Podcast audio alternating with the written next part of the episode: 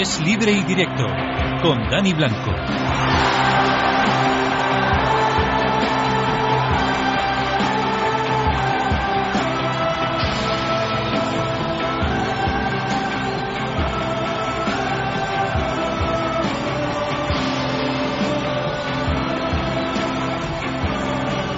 25 segundos pasan de las 12 de la noche hasta la 1 de la madrugada. Deporte en la sintonía de Es Radio, es libre y directo. Hoy con muchísimo que analizar, porque ha habido un etapón en todos los sentidos en la Vuelta a España, porque ha pasado de todo en esta etapa. En la cuarta ha llegado la polémica con esa caída que ha influido directamente en Alejandro Valverde, por ejemplo, eh, para perder unos segundos, bastantes segundos en la general. Ahora hablaremos de todo ello porque se ha montado la Marimorena en la ronda española.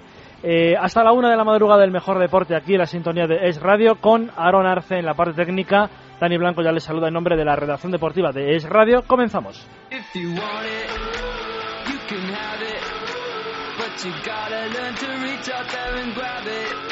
Y con Dani Ortín, que nos resume todo lo que va a haber en el programa, que hoy es increíble, ¿eh, Dani? ¿Qué tal? Viene cargadito. Buenas noches, Dani Blanco. Vamos a empezar hablando de esa polémica en la Vuelta Ciclista de España, ese debate de si hay que parar o no hay que parar cuando uno de los grandes se cae cuando sufre una caída. Vamos a analizarlo con nuestro compañero Iván Gómez y con más gente del mundo del ciclismo, como nuestro compañero Adrián García de Eurosport o Lucas Sáez del Mundo. Además, también vamos a hablar con Eusebio Unzué, el director deportivo del equipo Movistar, que nos cuente cómo están en el seno del conjunto. Y por supuesto, vamos a hablar de fútbol, porque mañana arranca la Champions para los equipos españoles, concretamente para el Málaga, que juega contra el Panathinaikos. Javi Rando nos va a traer la última hora y Sergio Valentín nos va a traer, al igual que ayer fue con el Barcelona, hoy toca que Sergio nos hable del Real Madrid, porque la Supercopa está a la vuelta de la esquina.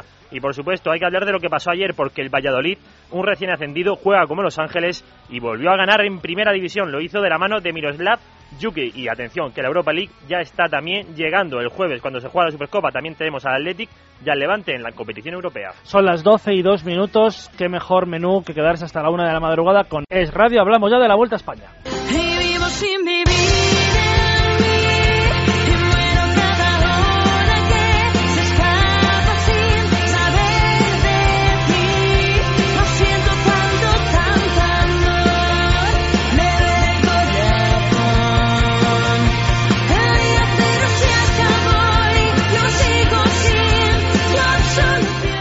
Dani, vaya etapa que hemos vivido hoy en la Vuelta a España. ¿eh? Yo creo que no nos lo esperábamos, porque esto nunca se espera, ¿no? De repente estás viendo la etapa, madre mía, la que se puede formar con el, con el abanico del, eh, del Sky y con esa, con esa caída que ha repercutido, desgraciadamente, digo desgraciadamente, a todos. Nos influye, pero como ha habido un español que además vestía de rojo hasta el día de hoy Alejandro Valverde, pues es mucho más importante, claro. Sí, la verdad es que estaba siendo una etapa bastante tranquila, con un, dos, con dos puertos en la etapa de hoy, con en Valdezcaray, uno mitad de etapa y otro el de la última subida, el del propio Valdezcaray, y una escapada que llevaba 13 minutos de ventaja. El equipo Movistar, el equipo Alejandro Valverde, había decidido entonces no tirar del pelotón, dejar que bueno, que si le quitan el mayor rojo, mejor así no tienen que trabajar para defenderlo.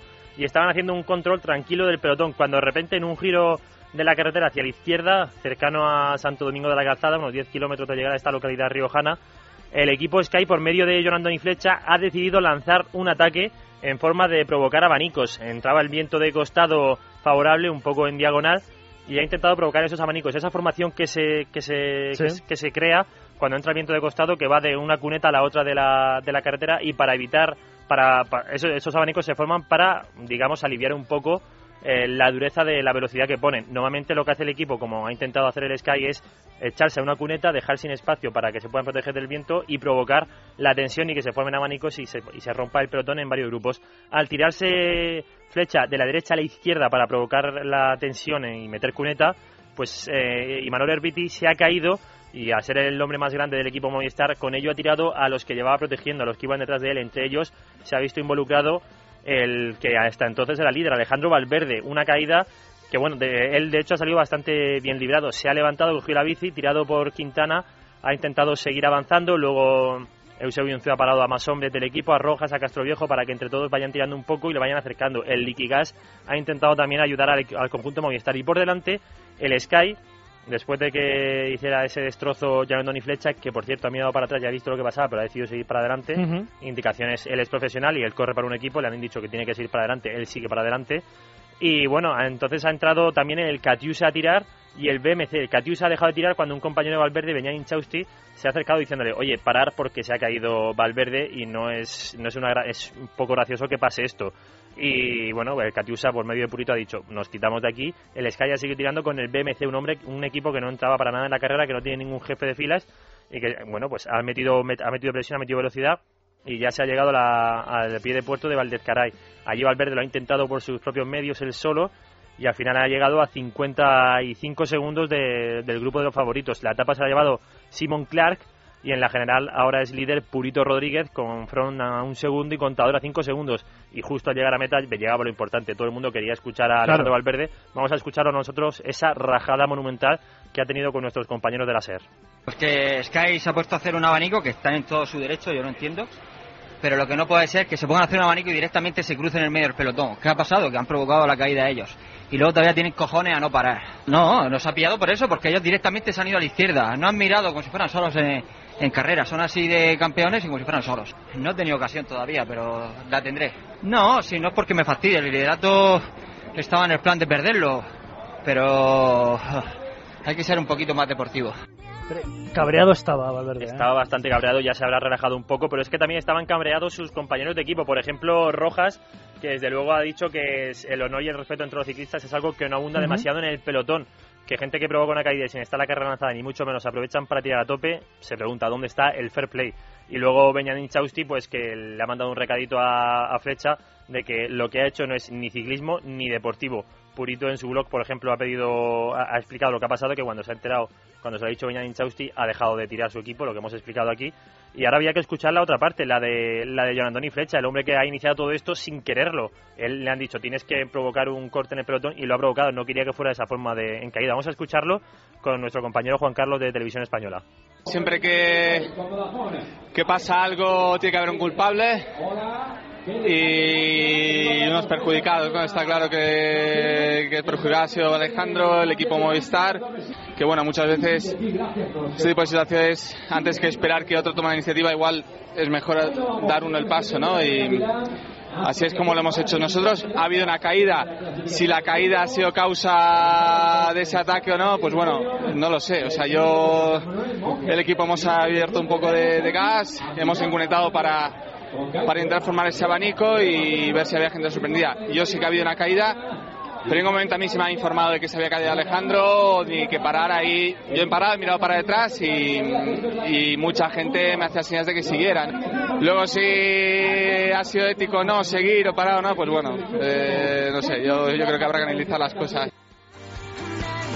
Bueno, pues tú fíjate, eh, Valverde cabreado, eh, Flecha que evidentemente es comprensible, porque te quería preguntar, eh, tú que has visto tantas carreras de ciclismo, Dani, claro, no se puede meter uno con Flecha, tú lo decías antes, es una decisión de equipo la que ha... Pero claro, no sé si hasta hasta qué punto Flecha puede decir, pues no hago caso y es verdad. No, no. Me, dicen lo que. O tiene que ser profesional. él es profesional, se, se debe a un equipo y el equipo le dice, hay que provocar esto porque queremos ir hacia arriba, muy bien. Entonces, hay que saber también la actitud del equipo. Si el equipo sabe que se ha caído o no al verde, que eso se sabe rápidamente por los sí, las imágenes de televisión, enseguida lo usan en todos los equipos. Y aquí es donde llega el debate de siempre, el de si, si hay que parar, no hay que parar. Hay que parar a veces, hay que parar otras, cuando se cae uno, cuando se cae otro, si, se, si es Andy Esle con contador, si es Valverde que es un capo. Entonces, eh, yo creo que es, es, el momento también de escuchar a Flecha hablando sobre ese debate de si hay que parar o no hay que parar. A ver, caídas en el ciclismo hay un montón, ¿no? Eh, ¿Cuándo se para o cuándo no? Pues bueno, la eterna pregunta. No voy a ser yo el que el, que el juez aquí, el que diga quién tiene que parar o quién no, ¿no? Está claro que, que el ciclismo no será ni la primera ni la última vez, está claro, ¿no? Y está claro que, que después de esto, pues bueno, habrán represalia, habrá amenazas, pero bueno. Hacia otro lado en el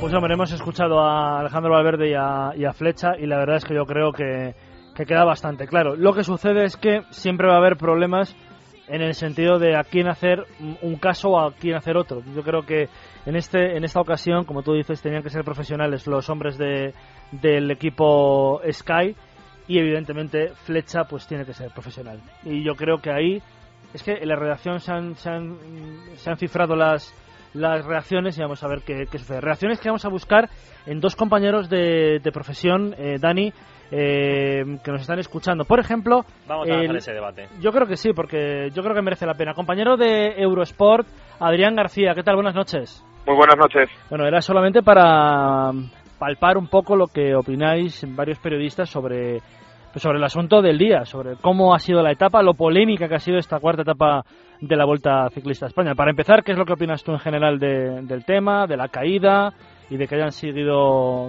a, a su rollo, digamos, el Sky?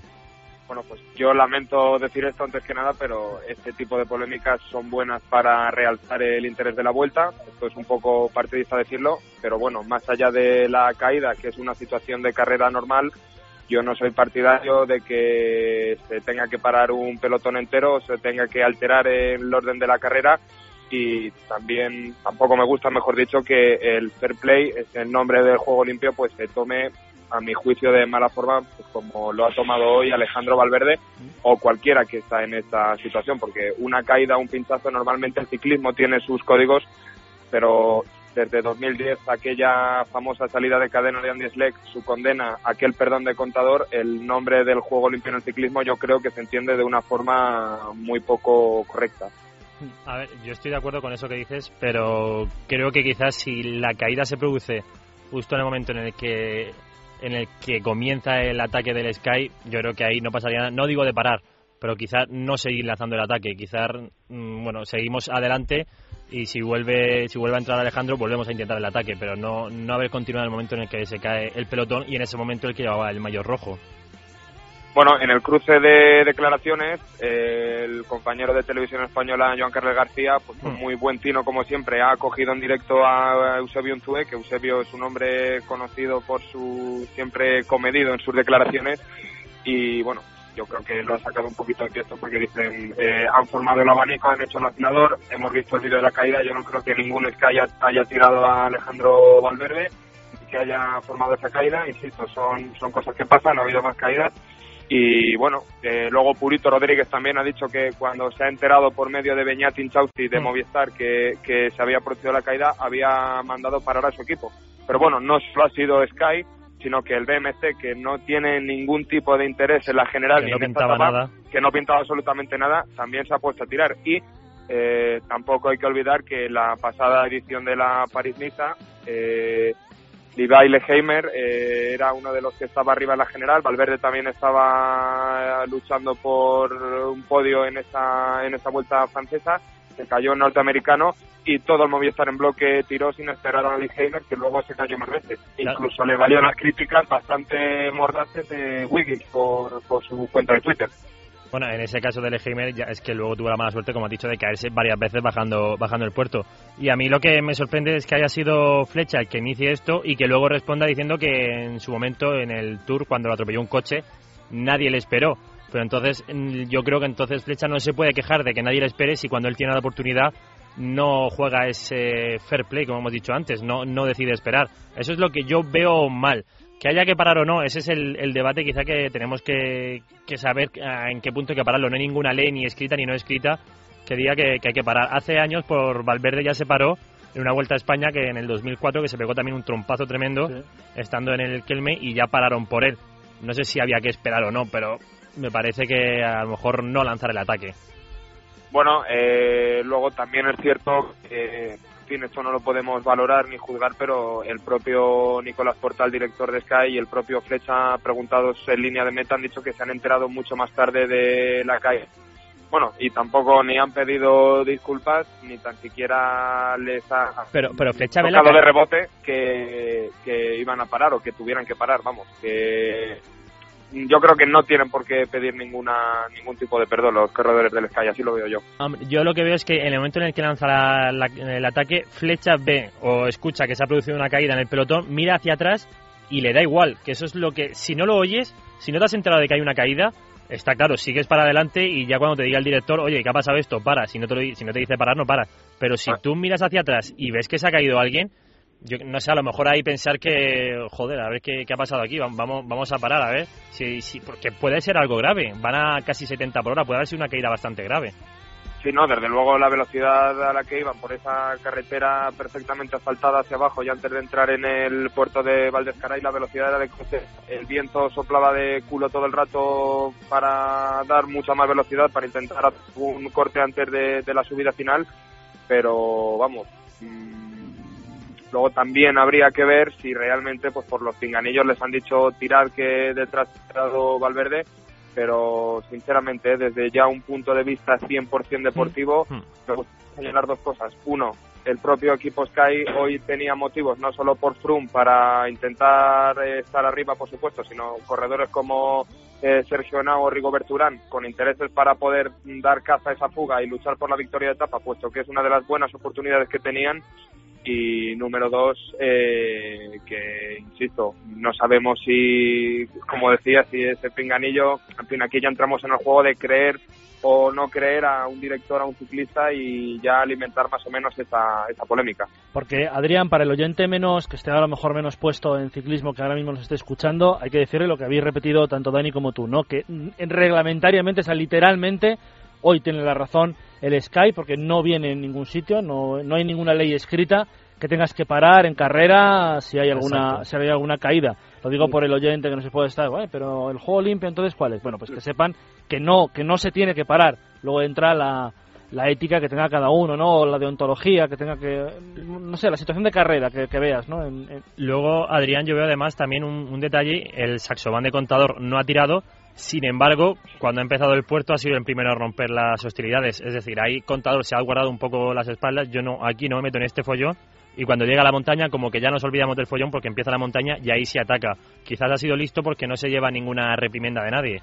Claro, efectivamente, es que de eso hemos escuchado, hemos leído en las diferentes cuentas de Twitter, ya sea de ciclistas o de periodistas eh, expertos que están también siguiendo la vuelta.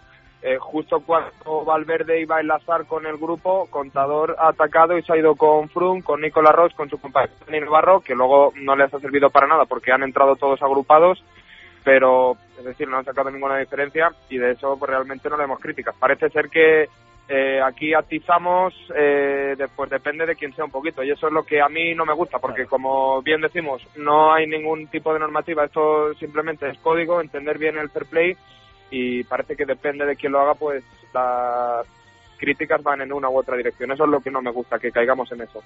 Bueno, pues eh, queríamos tener la opinión de, de expertos en ciclismo y la opinión de Adrián García, comentarista en Eurosport. Gracias, Adrián, por Muchas gracias. Hasta luego. Si me dejáis un apuntito Sí, rápido que, que creo que es interesante, el ganador de hoy, Simon Clark, que es un australiano muy jovencito que viene de la pista y es otro más de los que han mutado hacia la carretera y seguro que tiene más victorias grandes.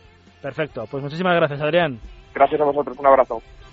Y otra opinión es la del enviado especial del diario El Mundo, Lucas Saez Bravo. Hola, Lucas, buenas noches. Hola, buenas noches, ¿qué tal? ¿Cómo estáis? Bueno, eh, la polémica del día no puede ser otra. Eh, el Sky eh, ha montado un tremendo remolino en la Vuelta a España. ¿Cómo has visto tú todo, todo el suceso? Sí, menudo polémica, ¿no? Parecía hoy que iba a ser un día tranquilo y de repente eh, se ha montado esta polémica. A ver, eh, eh, muchas veces esto siempre está la duda, si hay que parar, si no hay que parar. Pasó en el Tour, eh, pasó en muchas ocasiones. Hoy, viéndolo repetido, viendo cómo ha sido, eh, yo creo que Sky eh, no le costaba nada parar. Y hubiera quedado mucho mejor. Quiero decir, ellos no han provocado la caída, lógicamente, pero sí que ha sido a raíz de un movimiento suyo. Y en cuanto han visto, pues se han dado cuenta, que yo creo que se han dado cuenta de que ha habido una caída gorda detrás, independientemente de que fuera el líder o no, pues deberían haber por lo menos levantado el pie y no tirar de esa manera que lo han hecho, que, que bueno, no, no, no queda muy deportivo, ¿no? Y al final no era una etapa clave, todavía no, no eso, yo creo que, que no ha quedado muy fino, no sé cómo lo habéis visto Sí, vosotros. hombre, lo que pasa es que no es evidentemente una, una regla escrita la que hay, ya lo hemos comentado, pero es cierto que, claro, existen unos códigos en el deporte y hoy yo creo que era uno de esos, de esos códigos a lo mejor y, y lo ha incumplido de alguna manera el equipo Sky. Sí, son circunstancias y hay que ver las circunstancias.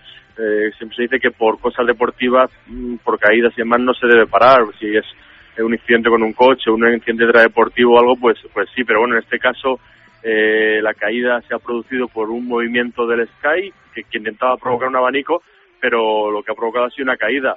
Y bueno, va el líder de la carrera y quedan pocos kilómetros y yo creo que tirar así como ha tirado eh, eh, no, no era lo más deportivo posible. ¿eh? Tampoco no sé si es del todo lícito o no, pero de, por lo más deportivo no, no es. Así estaba Valverde, ¿no? No sé eh, si lo habéis visto luego Sí, después, sí. estaba Muy cabreadísimo. cabreadísimo. Incluso, mira, el mismo Purito Rodríguez, eh, que con el que también estaba cabreado Valverde, pero Purito, eh, de repente su equipo ha, ha entrado a, a dar un relevo y parecía que, que es un poco escandaloso, ¿no? Porque, por ejemplo, Contador no ha mandado su equipo. Pero Pu- Purito ha explicado ahí la línea métrica en cuanto se, se han enterado, incluso ha ido Beñat Inchausti a decirles, Mm. oye, ha sido Valverde el que se ha caído, ha sido mi compañero, ha sido el líder de la carrera.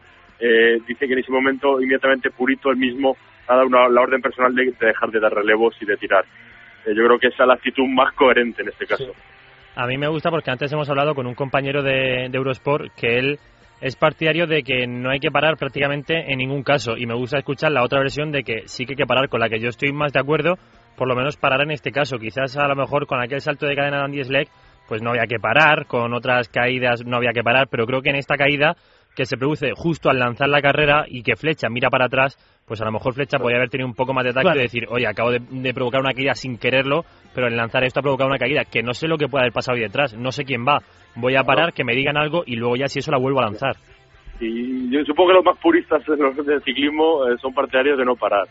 Pero como yo decía antes, las circunstancias son las que son. Y, y luego una cosa es, es eh, parar y otra cosa es tirar como han tirado, que también eh, hay que verlo, ¿eh? o sea, que tiraban a muerte Hmm. y tiraban sabiendo que habían roto el grupo. Y no lo habían roto como ellos querían, que era haciendo abanico, sino lo habían roto con una caída. Entonces yo creo que, bueno, pues por lo menos levantar el pie y preguntar y ver qué ha pasado, pues es lo que, que hay, hay una imagen significativa que es la que decía Dani de, de la mirada hacia atrás de David Flecha ahí se entera clarísimamente de lo que hay de lo que hay detrás y, y- y él sigue no, no, no sé hombre Luego, él ha dicho que no que no se ha enterado. Sí. Eh, bueno, el, el oído, el, el sonido de la caída han sido muchos corredores, ¿eh? han Sí, sido pero- casi 20 corredores. Supongo que lo ha oído segurísimo. Él dice que no se ha enterado, que se ha enterado luego, también lo ha puesto Inchausti en su, en su Twitter, porque en las redes sociales el equipo Movistar ha cargado contra todo lo que ha podido y más. Y ha dicho Inchausti, entre otras cosas, que ha hablado, se ha acercado a hablar con Purito y con Flecha. Purito le ha dicho, ah, no lo sabía, y ha quitado a sus compañeros, que luego Purito además lo ha explicado en su blog personal. Y Flecha dice, ah, no lo sabía, pero sin sabiéndolo, se lo cuenta a Inchausti y sigue tirando. Es que ese- yo, creo que es el ¿no? error.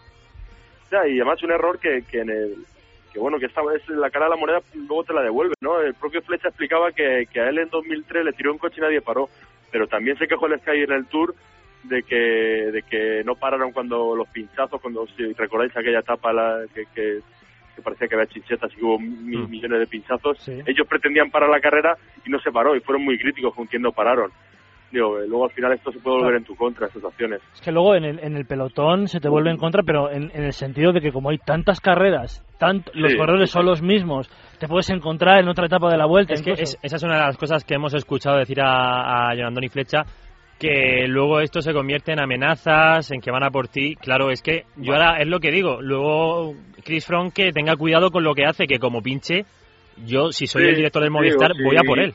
Claro, si necesita una que le echen una mano en cierto momento. A ver, tampoco hay que demonizar al Sky, porque es verdad que estamos en España, que ha sido un corredor español y que le ha tirado, eh, o entre comillas, ha sido provocada la caída por un equipo que es el, que es el máximo rival Mm. extranjero y bueno, puede parecer que somos poco victimistas. Yo creo que hay que explicar bien las circunstancias y ver cómo ha sido. Y se ve muy bien en cómo decís en las repeticiones, cómo Flecha mira para atrás y cómo yo creo que ahí bueno, dice, voy a tirar a muerte y mira, y no pregunto, ¿no? Que muchas veces eh, pasan así las cosas.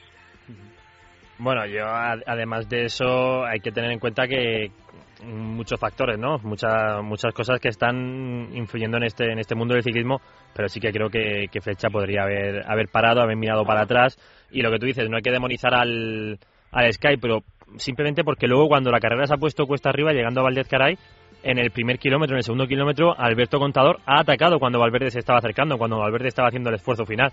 Eso también hay que tenerlo en ahí- cuenta. ahí yo creo que sí que no sabía, ¿eh? Sea, yo no creo que Contador Ya, ya, ya, claro, no. que, que justo estaba a punto de enlazar Valverde y que y su ataque ha provocado que no pudiera enlazar.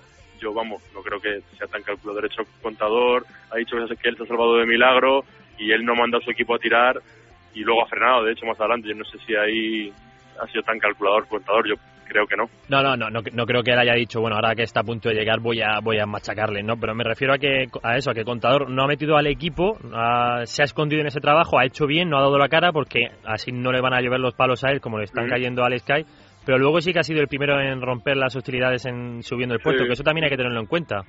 Sí, sí, hay una cosa muy curiosa del contador que ha dicho que, que no ha visto fino a From. Y es extraño, ¿no? Porque por lo menos desde fuera sí que se le ha visto bien al, al británico. Eh, no sé si, si él ha visto algún síntoma de debilidad. El caso es que no ha, ha probado, ha tentado y luego, luego ha, ha dejado de, de probar porque el puerto tampoco se prestaba a ello. Es un puerto que las primeras rampas, rampas sí que era muy eh, más fuerte, pero luego era muy tendido. De hecho, Purito, que no ha aguantado los primeros ataques, luego ha llegado perfectamente. Bueno, vamos a ver lo que pasa en el, en el resto de etapas de, esta, de esta vuelta, pero la verdad es que hoy, ya en la cuarta etapa, hemos tenido un problema, hemos tenido una, una polémica que ha sido analizada por Adrián García, compañero de Eurosport, y por Lucas Albravo, compañero del diario El Mundo. Te agradecemos que hayas estado con nosotros, Lucas. Gracias, buenas Nada, noches. un placer y muchas gracias a vosotros. Buenas noches. Vaya polémica. 12 y 25, 11 y 25 en la Comunidad Canaria. Publicidad y después nos espera el director del equipo Movistar, Eusebio Unzué.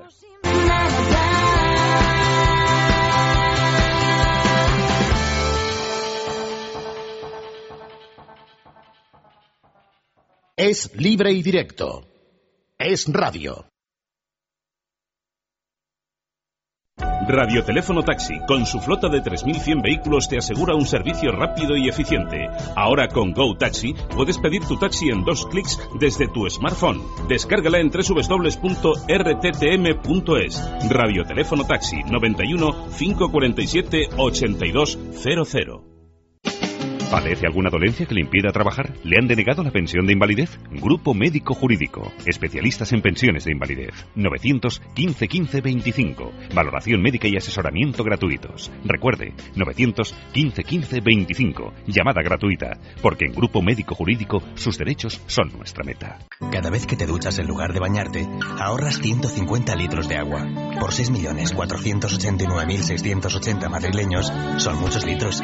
No podemos multiplicar el agua, pero sí el ahorro. Ese es el compromiso que tenemos todos en la Comunidad de Madrid. Súmate a él. Canal de Isabel Segunda Gestión. Cuidamos el agua. Su Audi está de enhorabuena. La unión de Castellana Wagen y Vallehermoso Wagen supone la mayor superficie de posventa de la marca Audi en Madrid. Con los mejores profesionales certificados y el mayor stock de recambios para tener su vehículo siempre a punto. Visítenos en Isla de Java 1, Vallehermoso 87 o en. A la vanguardia del servicio. Déjate de historias es un nuevo magazine fresco, desenfadado y con un ritmo trepidante.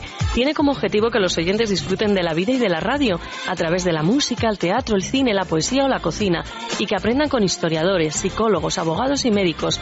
Radio de emociones y de sentimientos, de pequeñas y grandes historias, de personas que pasan desapercibidas y de genios. Tenemos mucho que contar y más que escuchar. Todos los días aquí en Es Radio, de lunes a viernes de 12 a una y media de la tarde. Déjate de historias.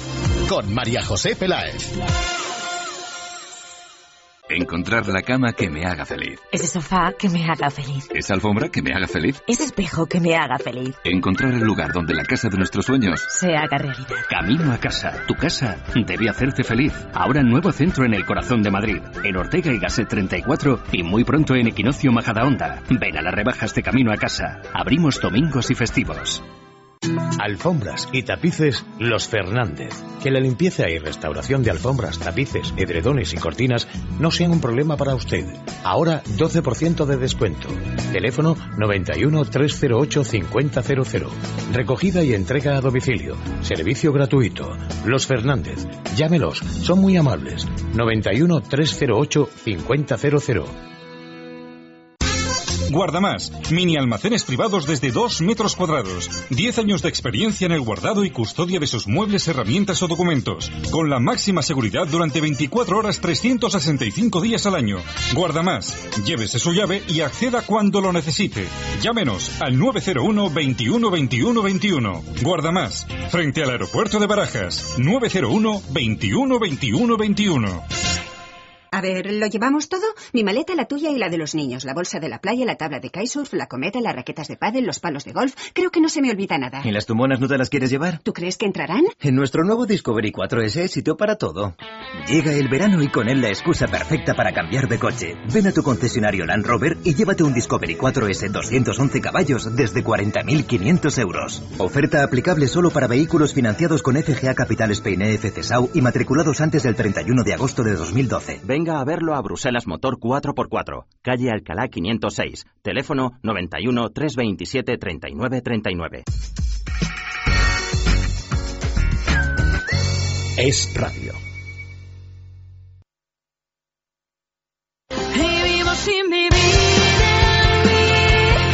Es libre y directo, con Dani Blanco y Dani Ortín.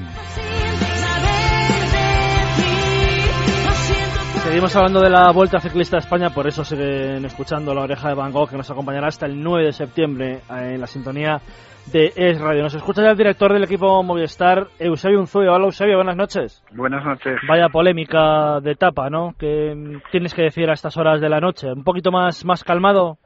No, sí, hombre. Y antes también. Sí, sí, ya, ya. Pero bueno, pues es verdad que con el paso del tiempo las reflexiones son un poco, bueno, pues, pues so- sobre todo menos acaloradas que, que cuando ha ocurrido, ¿no? Un poco, sobre todo producto de la decepción que, que me ha causado un poco ver la, la actuación de, de algunos. ¿eh? Eso te iba, te iba a decir, porque hemos hablado ya eh, bastante sobre el tema y evidentemente desde, desde que ha pasado pues en la redacción se han sucedido las opiniones, pero ¿qué piensa Eusebio Unzube del, del suceso? Danos, danos tu punto de vista. No, bueno, es verdad que es una circunstancia de carrera habitual, donde nosotros íbamos eh, marcando, eh, pues eso, el, el ritmo del pelotón y de repente un poco pues el equipo Sky ha decidido ante la bueno pues en aquel momento era una zona donde descarada sin protección quedaba un poquito de aire pues han decidido hacer un abanico eh, han ido a cerrarlo eh, un poco en la dirección donde nosotros estábamos y un poco como consecuencia de ello pues eh, ha habido unos enganchones que, que, eso pues ha costado que un corredor de Saxo Bank eh, tirase a Imanol y, y, y el resto de los corredores del equipo que iban detrás de él pues todos al suelo menos menos tres de, tres de ellos no y sobre todo pues pues un poco el propio líder no y bueno pues esto no hubiera tenido mayor importancia si bueno pues pues como hubiera sido lógico entiendo yo que, que no jugándose nada como ya no no había ni ni siquiera la posibilidad de jugarse la etapa pues que no se haya pasado ¿no? o sea o sea que no se haya parado cuando han visto que que que han provocado un poco la, la caída lógicamente no tengo la menor eh, duda de que de, que no ha sido intencionadamente pero pero bueno pues desgraciadamente un poco como consecuencia de la maniobra ha ocurrido todo aquello y, y, y bueno pues considerábamos que lo lógico es que en esas circunstancias se hubiese parado y, y esperar un poco a, a que hubieran entrado los caídos que eran varios corredores. Eus- Eusebio, ¿qué te ha dicho Alejandro, qué te ha dicho el resto del equipo cuando te han comentado esa acción? Porque hemos escuchado a Alejandro decir que es que han pegado un mandazo tan, tan grande de lado a lado de la calzada que eso es lo que ha provocado esa caída. ¿Qué te han dicho ellos a ti? Sí, no, no, así es, así es. Pues ellos estaban muy enfadados, ¿no? Y, y bueno, sobre todo un poco por, por porque ya lo, lo, lo anterior, pues bueno, dentro de que haya sido más o menos descarado, puede ser una maniobra, una maniobra y, y, ya está, pues punto. Pero se ha provocado la caída. Lo lógico, lo lógico es que en aquel momento, pues se, se hubiese esperado como otras muchas veces se ha hecho. Sin embargo, eh, pues bueno, se ha seguido a bloque, hay dos o tres equipos y, y bueno, pues pues pues eh, eh, estaba claro, el único objetivo, eh, la única víctima de esa caída era era Alejandro y bueno, pues es sorprendente que también eh, bueno, pues pues que, que entiendo que lo quieran eliminar, pero no de esa manera, eh, no de esa manera. Y eso es un poco lo que realmente me ha decepcionado, porque creo que hoy un poco también nuestro deporte se ha dado una bruta imagen. ¿eh? Claro, porque si, si se elimina por falta de fuerza, lo entendemos, pero que se elimine en una, en una caída, eh, además teniendo en cuenta que es el líder. Es que si se hubiera caído otro, podemos entender que vale, que se siga porque no lucha para la general, pero cuando se cae el que en ese momento es líder, eso es lo que molesta y no sé... No, es- eso es un poco por lo que estamos tan decepcionados, ¿no? Eh, al margen de, del resultado eh, mejor o peor, eh, la actitud, eh, la actitud sobre todo, máxime con un corredor como grande, como lo creo que es en el pelotón Alejandro y respetuoso, un gran tipo y, y bueno, no, no, es, es eh, difícil entender la actitud y el comportamiento de, de algunos. Bueno, yo no sé también si has podido hablar con otros mm, corredores del equipo, con Beñat y con José Joaquín, porque luego hemos visto en las redes sociales, en Twitter, incluso Cobo creo que también, que bueno, que han atacado un poco al, al Sky. No sé si es producto de que están caliente o de que realmente están muy enfadados. Bueno, es, están calientes, pero está claro, es lo que ellos han visto, ¿eh? Es lo que ellos han visto y no es que, bueno, pues como consecuencia de ello, eh, ya te digo, admitimos que, cómo no, eh, que ataquen, que quieran eh, hacer un abanico, montar e irse solos o, o con quien sea, pero bueno, si, si un poco como consecuencia de la acción, eh, pues bueno, que de alguna manera se ha provocado esa caída y te has llevado un poco al líder por delante y seis compañeros suyos, pues entiendo que bueno es de obligado cumplimiento un- y, un y, y respeto yo creo que, que como mínimo esperar y sin embargo pues pues bueno pues ha sido todo lo contrario Porque el caso será al revés y el equipo Movistar pararía. no tengas ninguna duda Sí, sí, no.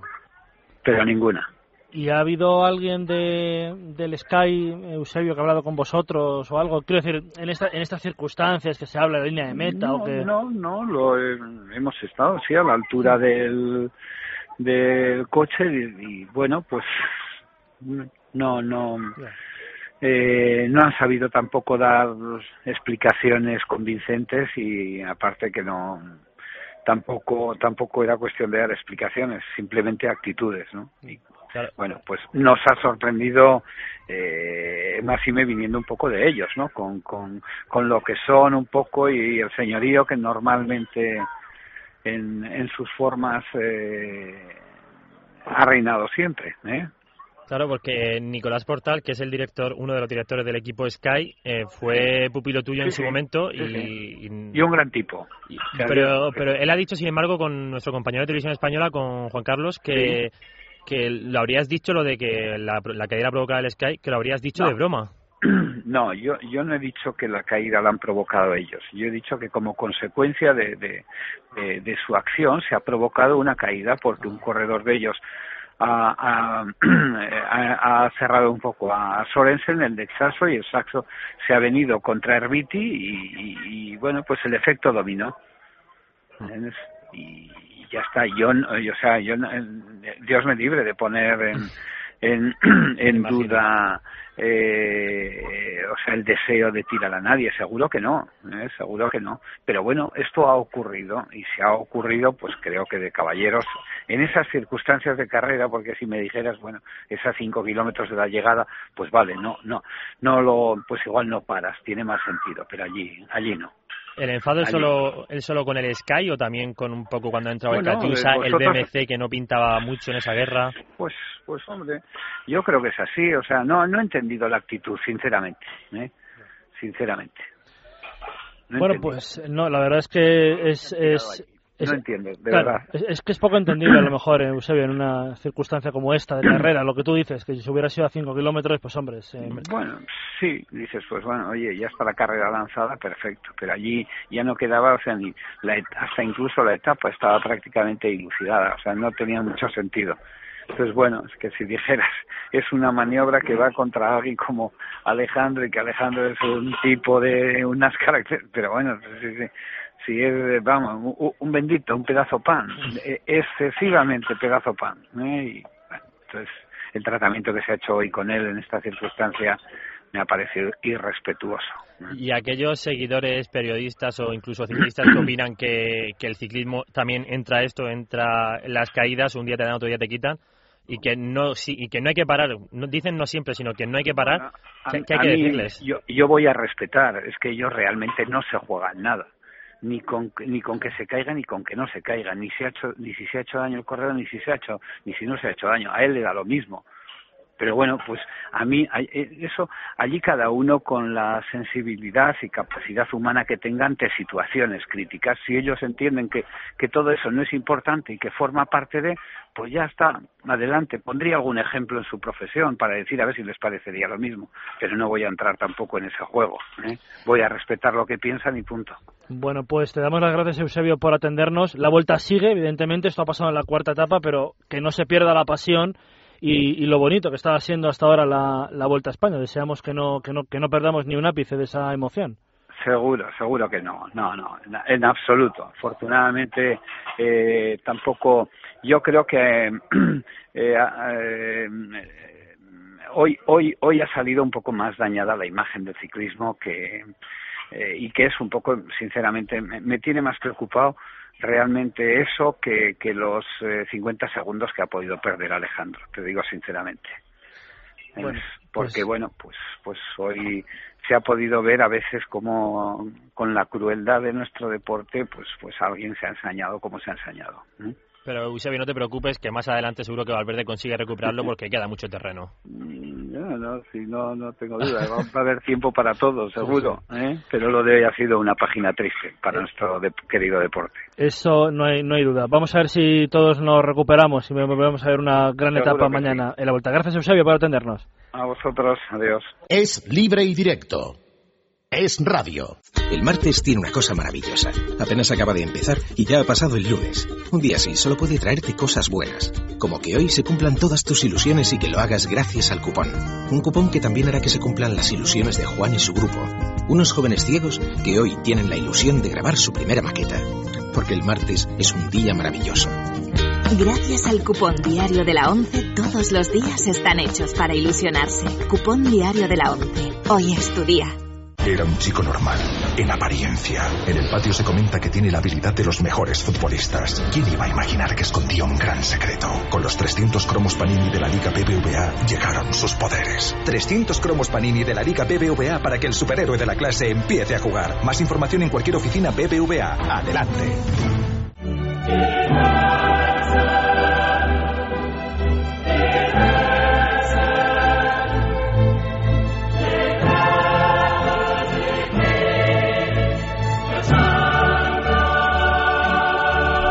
12 y 41, qué ganas teníamos de que volviera a sonar la sintonía de la Liga de Campeones, la sintonía de la Champions. Y suena por el Málaga, que mañana eh, juega en la Rosaleda un partido histórico. Javi Rando, Málaga, buenas noches. Buenas noches, Dani. Es histórico porque es verdad que ha estado en, en UEFA en alguna ocasión el Málaga, pero la Liga de Campeones no la había probado el conjunto de Manuel Pellegrini. Y mañana 9 menos cuarto, la Rosaleda, creo, si no me equivoco, que con bastante buena entrada, ¿no? Para recibir al Panathinaikos. Buena afluencia de público, no lleno total. eh, son 24.000 los, eh, los abonados que entran en el estadio de la Rosaleda. Sin embargo, el club, con su política de, de adquisición de entradas en plena feria de Málaga, abrió las taquillas para primero los socios, eh, luego para el público general. Eso provocó demasiadas colas, multitudes, eh, como digo, unos días muy festivos en Málaga.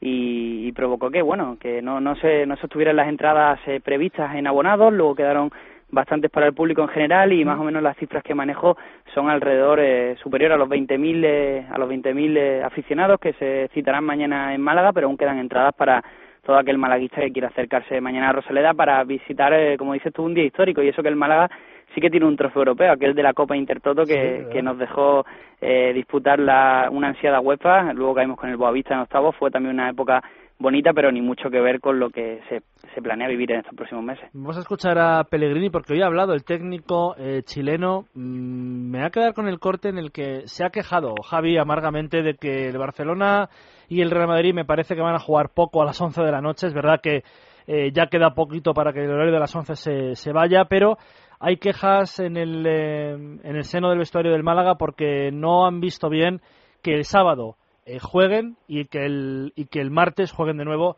el partido ante el, ante el conjunto del Panathinaikos de, de vuelta. Vamos a escuchar a Pellegrini. Vamos a ver si en toda la Champions hay algún otro equipo que lo colocan a las 11 de la noche, dos días antes de jugar. A ver si Real Madrid, Barcelona, Valencia, los que quieren, vamos a ver si también están sometidos al mismo tratamiento que se sometió a Málaga. Hola, buenas noches. Bueno, todo el mundo habla del, del eh, bueno, la verdad es que hay quejas en, en Málaga, Javi, porque es verdad que va a acabar a la una de la mañana el partido ante el Mallorca el sábado. y el martes hay que jugar en Atenas. Javi. Ningún club, no solo en España, sino en Europa, que juegue un partido a las 11 de la noche y luego tenga el martes una eliminatoria tan importante como la que se prevé, porque ni mucho menos quedará encarrilada, mucho, muy bien se tendrían que dar las cosas mañana para que quedara la cosa encarrilada aquí en la Rosaleda. Tendremos que, visitar el infierno griego habiendo disputado un partido a las 11 de la noche.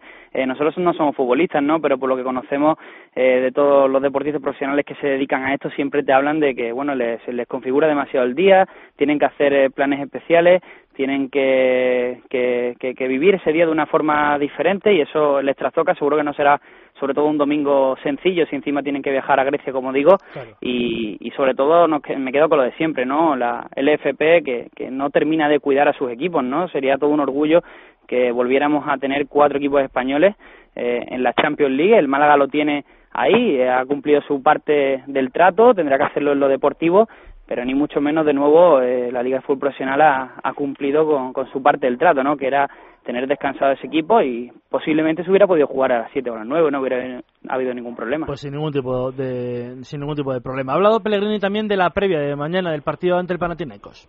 El equipo llega bien físicamente y anímicamente, así lo hemos demostrado en los partidos que, que hemos jugado. Por otro lado, yo creo que cuando clasificamos en mayo a la Champions, todos esperábamos quizás llegar de una forma distinta a esta clasificación, pero las- los hechos y las realidades indican que es lo que tenemos hoy día y con eso vamos a disputarla.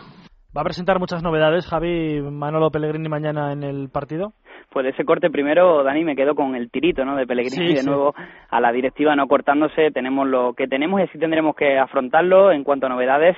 Eh, sobre todo ha sorprendido mucho la no inclusión de Seba Fernández en la convocatoria. Fue titular el pasado eh, sábado en Balaídos, no ha ido ni citado, sorprende. Si está Fabrizio Linga, también Juanmi, serían lo- las dos únicas referencias en la delantera eh, eh, de Manuel Pellegrini para el día de mañana. Estamos hablando de un chaval que tiene 16 años, de otro que tiene 19 y sorprende, ¿no? La juventud para esa posición. Por tanto, yo si me voy ya a lo futbolístico y conociendo un poco también eh, la manera de actuar de Pellegrini, me extrañaría ver bastante tanto a Juanmi como a Fabriz en, en, en el once titular de mañana y apuesto porque sería quizás Joaquín, ¿no? El que jugara en una especie de falsa punta, como, como hemos visto tanto este verano con ese falso 9 eh, de Vicente del Bosque y situaríamos una línea de, de tres media puntas por detrás en el cual, pues, buena nota después de su buena acción el otro día podría tener un hueco. Pues la finta y el sprint jugará mañana, ¿eh? Joaquín grande siempre, Joaquín en nuestros corazones y en nuestra en nuestra vida futbolística, porque Joaquín es un grande del, del fútbol español. Mañana a esta hora, eh, Javi,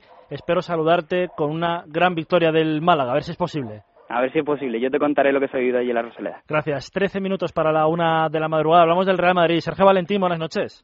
¿Qué tal, Dani? Muy buenas noches. Bueno, dos días quedan para la Supercopa, 48 horas para el gran partido. Da igual que sea verano, el jueves hay un Barça-Real Madrid en todo lo alto. ¿eh? Es la ida de la Supercopa, pero va a ser apasionante. Sí, Barça-Real Madrid, Real Madrid-Barça siempre es un duelo apasionante con, con la máxima rivalidad posible en nuestro país, en Europa, y si hay un, en juego un título, pues esto se multiplica por unos cuantos números más.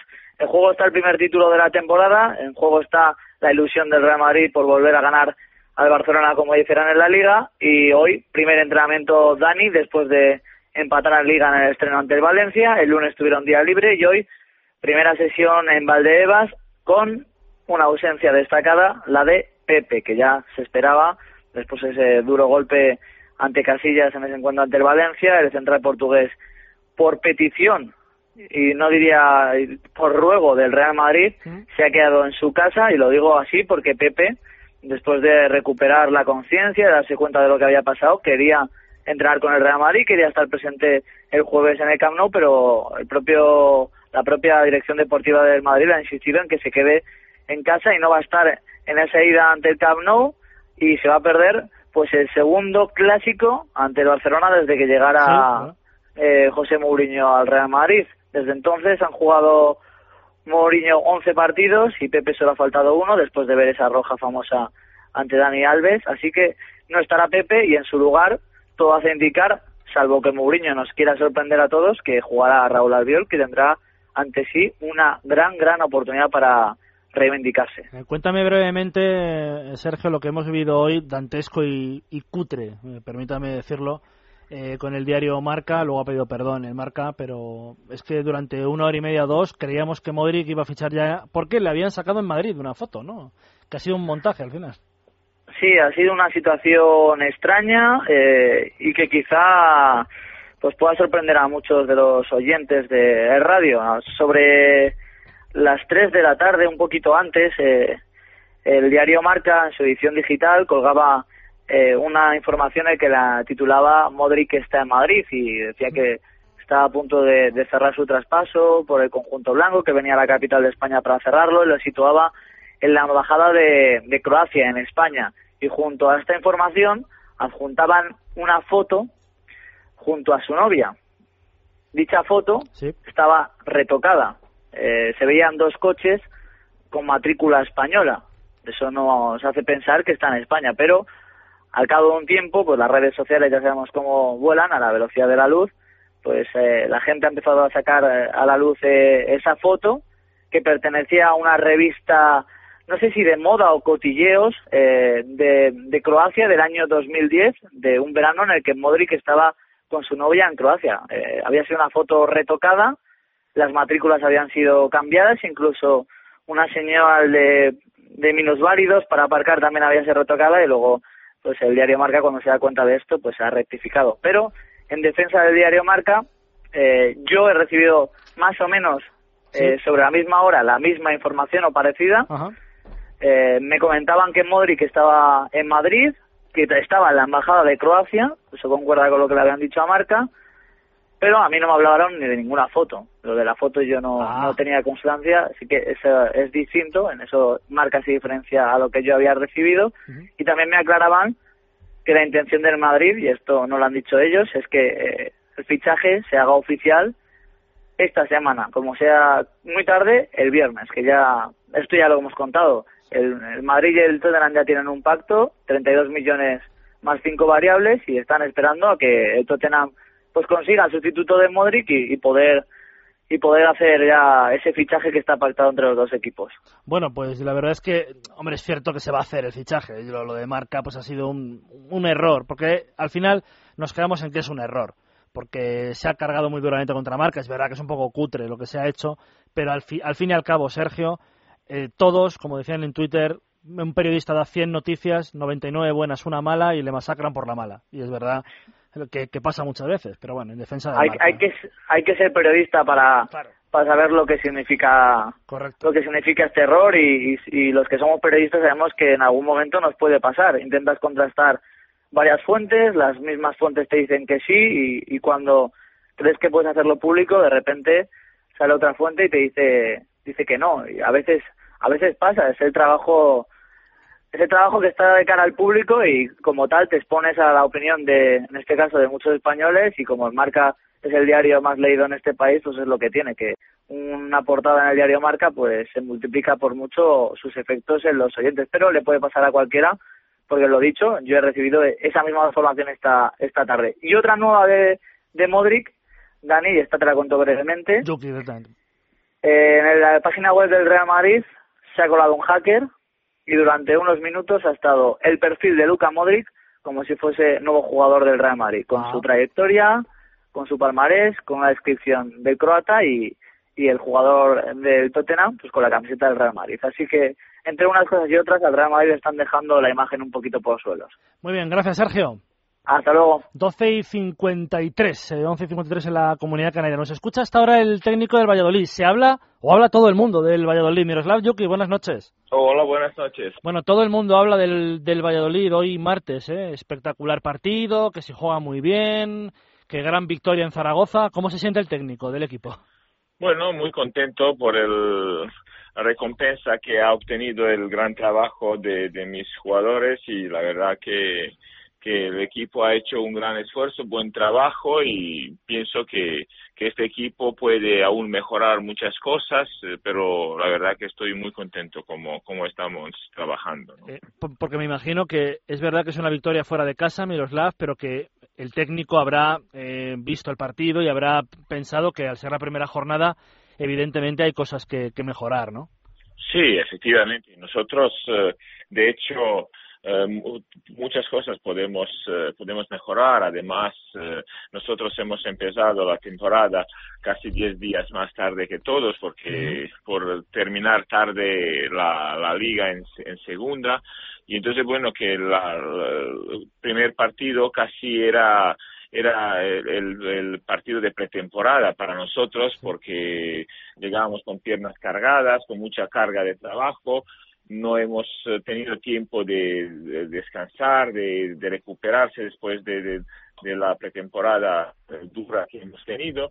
Y la verdad que el equipo ha respondido muy bien y está la, la clave pienso que es porque el equipo tiene muchos automatismos del año pasado, la mayoría del equipo es del año pasado, que de, de segunda división, y las incorporaciones han, eh, se han adaptado muy bien, y entonces el equipo sigue siendo, trabajando con la misma filosofía de- del año pasado. ¿no? Ujú. Eh, a ver si estás de acuerdo con, conmigo que vi el partido. eh, evidentemente yo soy periodista, tú eres el entrenador del equipo. Me gustó más el equipo en la primera parte que en la segunda. No, no me disgustó en la segunda, pero me, me gustó más en la primera parte. No sé si estás de acuerdo. Sí, sí, sí, efectivamente.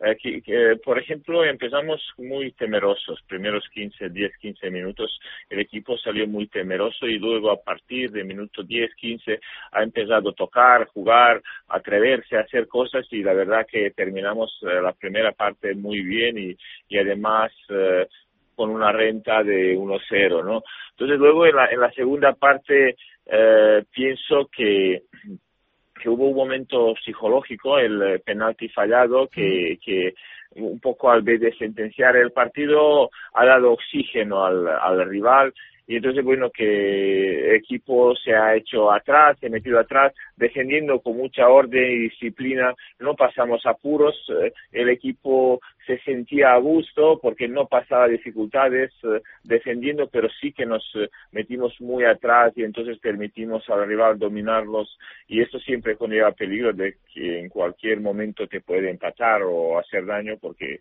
pero realmente el equipo eh, defendiendo también se sentía cómodo y hizo un buen trabajo. Eh, en, en esos momentos que os echáis atrás o, el equipo está más defensivo que ofensivo, ¿eso se controla, eh, Miroslav, desde el banquillo? Eh, eh, ¿Es el equipo el que se echa atrás o el entrenador el que también dice, oye, vamos un poquito atrás que nos pueden empatar? No, la verdad que eh, nosotros incluso en, en, en, la, en la primera parte, eh, al terminar la primera parte, primero que dijimos que aquí hay que ir por, a por el segundo gol, no hay que meterse atrás porque ah, seguramente que el rival empujará también para para empatar en su casa, el público, todo esto que sabes que va a jugar en tu contra y entonces ni, ni eh, primero que intentas es que el- me- mentalizar al equipo que tiene que ir a por el segundo gol y que no en ningún momento me- meterse atrás, pero muchas circunstancias te, te, te, te obligan, ¿no? Que el, el rival, el público, eh, un poco eh, tú mismo, que, que te sientes cómodo, sientes a gusto, ves que el rival no te está haciendo daño, entonces bueno, que dices, bueno, repliego unos metros, aseguro que no, no hay muchos espacios de- detrás de mi espalda y entonces bueno que el equipo inconscientemente se, se va metiendo poco a poco atrás y, y, y entonces esto siempre conlleva peligro de cualquier jugada el, el rival te puede pero es más inconsciente es más de, de cabeza que que de, de un concepto de que, de que, que quieres meterte para luego salir a la contra. Yo siempre prefiero eh, manejar el partido yo, dominarlo, que, que de que me, de que me domine el rival. Eh, para terminar, Miroslav, em, ¿qué- ¿cómo es lo de jugar a las 11? ¿Qué opinión tiene el entrenador del Valladolid de, de estos horarios que afortunadamente se van a terminar ya en la segunda jornada? Porque en la tercera empezamos con la normalidad. Si normal, se puede considerar jugar a las 10 de la noche, que ya me parece tarde, pero bueno, no son las, las 11, ¿no? Sí, sí, la verdad que bueno, que yo pi- pienso que todos estamos de, de acuerdo que es un horario inus- inusual y, y que no le gusta a nadie porque realmente juegas un día y terminas el, en el otro día. Entonces todo mundo, te, imagínate ayer hemos terminado a la una hemos eh, llegado a, a- a- mientras se duchan los jugadores, eh, llegas al hotel dos,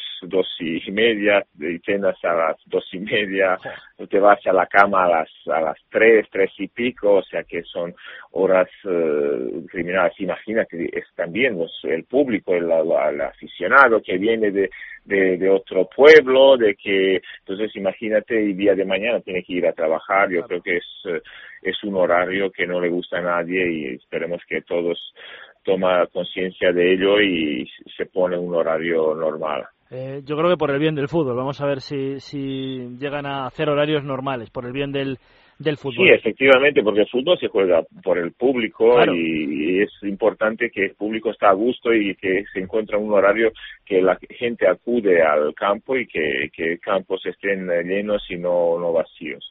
Pues eh, te deseamos toda la suerte del mundo, Miroslav, en esta temporada con el Valladolid. Habéis empezado muy bien, tres puntos, pero hay que seguir el lunes que viene ante el Levante y que tengáis toda la suerte y gracias por atendernos esta noche.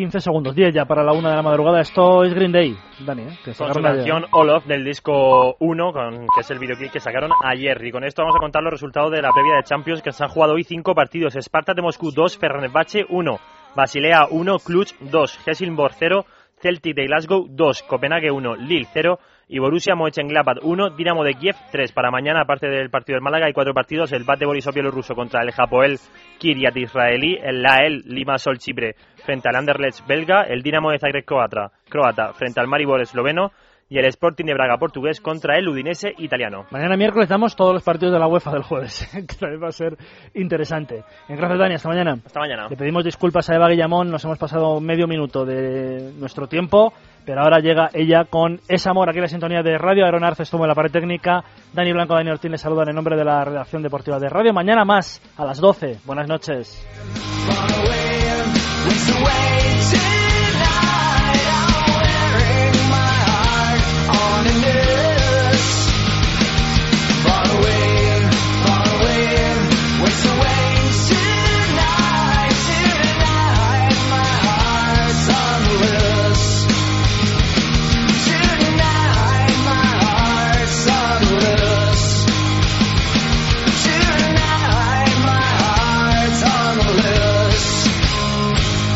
Es libre y directo.